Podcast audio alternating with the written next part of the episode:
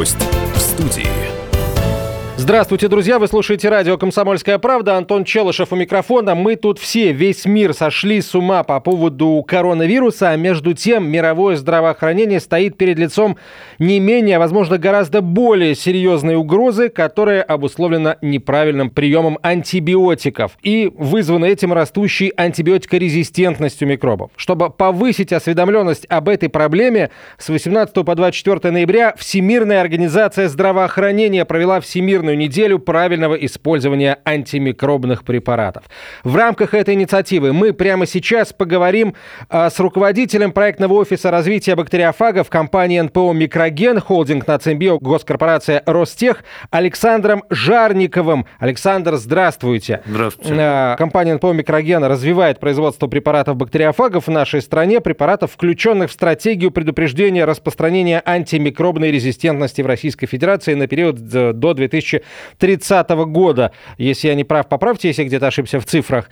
А, давайте начнем, да. А, о том, что терапевтическая активность антибиотиков снижается, говорят уже очень давно. Сегодня врачи регулярно высказываются в том духе, что на фоне пандемии коронавируса и бесконтрольного приема антибиотиков мы, к сожалению, ускоряем процесс возникновения супербактерий, бактерий со множественной устойчивостью, да, с устойчивостью ко множеству антибиотиков. И в итоге можем столкнуться впоследствии с едва ли не менее сложной проблемой, э, чем распространение COVID-19. Насколько это все действительно так страшно и опасно? Да, добрый день, Антон. Э, это действительно страшно и опасно. Э, антибиотикорезистентность, к сожалению, проблема не гипотетическая. Сегодня она уносит более 700 тысяч человек в год. И если ничего не предпринимать, по расчетам ВОЗ, она затмит э, масштабы смертности от онкологии. Если э, сравнивать восприятие э, людей к проблеме антибиотикорезистентности, то я бы обратился к совершенно сегодняшнему опыту, опыту ковида, как воспринимало наше население, наши соотечественники проблему ковида. Сначала над ней смеялись, Потом а, существовала очень масса больших и разных а, теорий заговоров. А, кто-то отрицал, но сегодня очевидно, что у каждого либо в семье, либо среди знакомых есть заболевших, есть, к сожалению, умершие. И когда становится проблема очень близко, люди по-серьезному, по-другому начинают к ней относиться. А, проблема антибиотикорезистентности очень а, похожа, но медленно и неуклонно нарастает.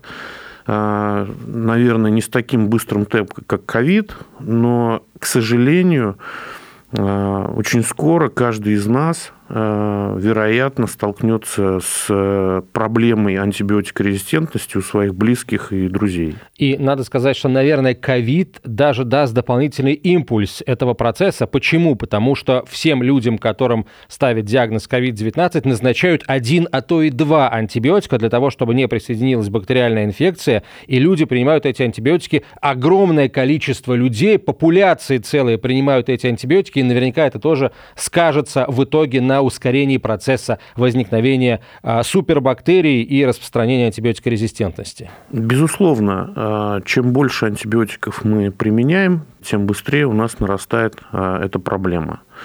Именно поэтому ВОЗ и проводит недели правильного применения антибиотиков. Какие факторы в итоге могут замедлить процесс потери чувствительности к антибиотикам? Ответ, собственно говоря, содержится в вопросе разумное применение антибиотиков, правильное применение антибиотиков в точном соответствии с назначением врача является ответом на этот вопрос. Давайте поговорим о том, а, собственно, какую роль в этом могут сыграть бактериофаги. Все мы со школьной скамьи знаем, да, про то, что существуют такие организмы вирусной природы, бактериофаги, которые способны уничтожать бактерии, причем а, ну, даже самые опасные. Действительно, бактериофаги были открыты гораздо раньше антибиотиков. Это 915 год, 1915 год.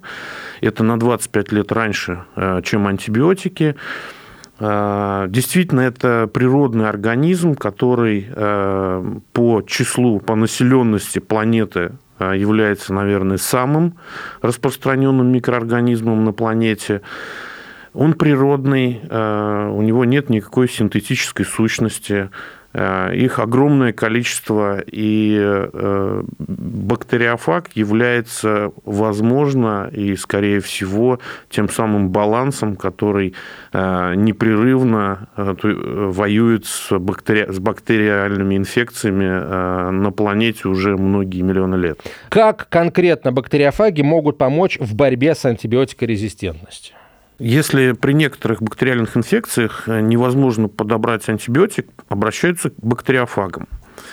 А, бактериофаги э, часто применяются при лечении внутрибольничных инфекций, а, где распространен стафилококк, стрептококк эти микроорганизмы уже давно выработали устойчивость к антибиотикам, и к некоторым антибиотикам у этих микроорганизмов есть стопроцентная резистентность. Также фаги незаменимы при хронических формах заболеваний, Э, с рецидивирующим течением. То есть мы говорим о людях, у которых сниженный иммунный статус, например, сахарный диабет или онкологические э, пациенты, принимающие химиотерапию. Вот очень интересно, почему вообще, в принципе, бактериофаги могут бороться с супербактериями, а, невосприимчивыми к антибиотикам, если в основе проблемы естественные мутации да, микробов. Получается, бактериофаги, они а, как-то иначе устроены? Да, бактериофаги устроены совсем по-другому. Это живые микроорганизмы. И говоря об антибиотиках, антибиотики – это синтетическое химическое вещество. Естественно, механизм мутаций бактерии, механизм выработки антибиотикорезистентности именно к химическим веществам совершенно иной. И механизм воздействия бактериофага на бактерию, он тоже совершенно иной. Бактериофаг является видовым элементом, видовым микроорганизмом и работает исключительно со своей бактерией. То есть, если мы имеем бактерию стафилококка, то мы должны иметь соответствующим ему, э, этой бактерии, бактериофаг. Бактериофаг, соответственно, стафилококковый. А, этот бактериофаг находит бактерию э, и через рецепторы понимает, что это именно та бактерия, которая ему нужна. С помощью ножек он прикрепляется к этой бактерии, протыкает оболочку бактерии, клетки и впрыскивает туда свою ДНК.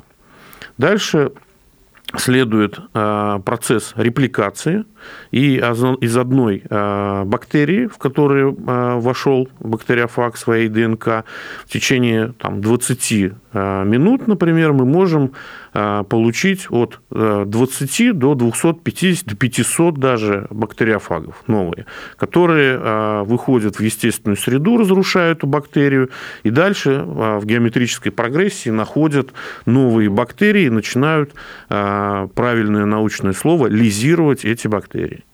Ну да, лизис, то есть э, как бы уничтожение бактерий. Уничтож... Растворение. Да, растворение. А, хорошо, а сколько сейчас актуальных штаммов вирусов, которые вы используете в производстве, да, в производстве препаратов на основе бактериофагов? Мы производим сегодня 11 препаратов бактериофагов. Среди них есть э, моновалентные препараты, то есть препараты, которые работают с одним видом бактерий. Есть препараты поливалентные, которые нацелены на 6 и даже на 8 э, различных бактерий. Многие сейчас, наверное, захотят узнать, а вот когда так сказать, э, бактериофаг уничтожил популяцию, которая, популяцию бактерий, которая паразитировала, ну, например, в организме человека. Да? Что они делают потом? Не возьмутся ли они за поедание самого человека после этого? Бактериофаги абсолютно безвредны для человека. Более того, в каждом организме, и у вас, и у нас, есть э, бактериофаги. В данный момент они приходят и уходят абсолютно естественным путем.